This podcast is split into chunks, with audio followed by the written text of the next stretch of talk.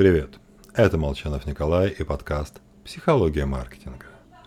Впереди у нас заряд майских праздников, время шашлыков и дачных возлияний.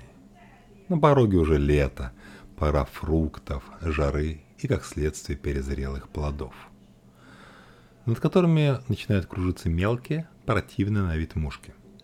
Мушек мы обычно прихлопываем, не задумываясь. Так что самое время остановиться – и почтить их память. Ведь это же плодовая мушка, известная всем дрозофила, получившая шесть Нобелевских премий. Генетические исследования, над ними открыли много феноменов, которые применимы и к людям. Ну а садятся мушки на подгнившие фрукты по той же причине, что и люди ждут пятницу.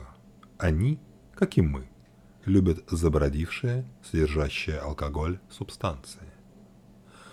Ученые, кстати, исследуют на дрозофилах много всего.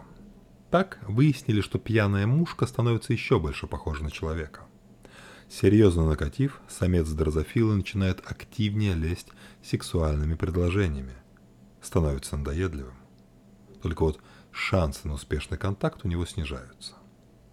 Ну а самки ищут утешение в вине, выпивая после неудачного полового акта больше, нежели после удачного спаривания. Поэтому в преддверии череды майских праздников я хочу поднять этот бокал с напоминанием. Молекула этилового спирта – страшная вещь. Для нее в нашем теле вообще нет барьеров, она залезает куда угодно. И, меняя работу синапсов, ухудшает работу всех систем, от двигательной, вегетативной и сенсорной до мыслительной. В общем, на праздниках лучше налегаем больше – на шашлык. С вами был Николай Молчанов и подкаст «Психология маркетинга».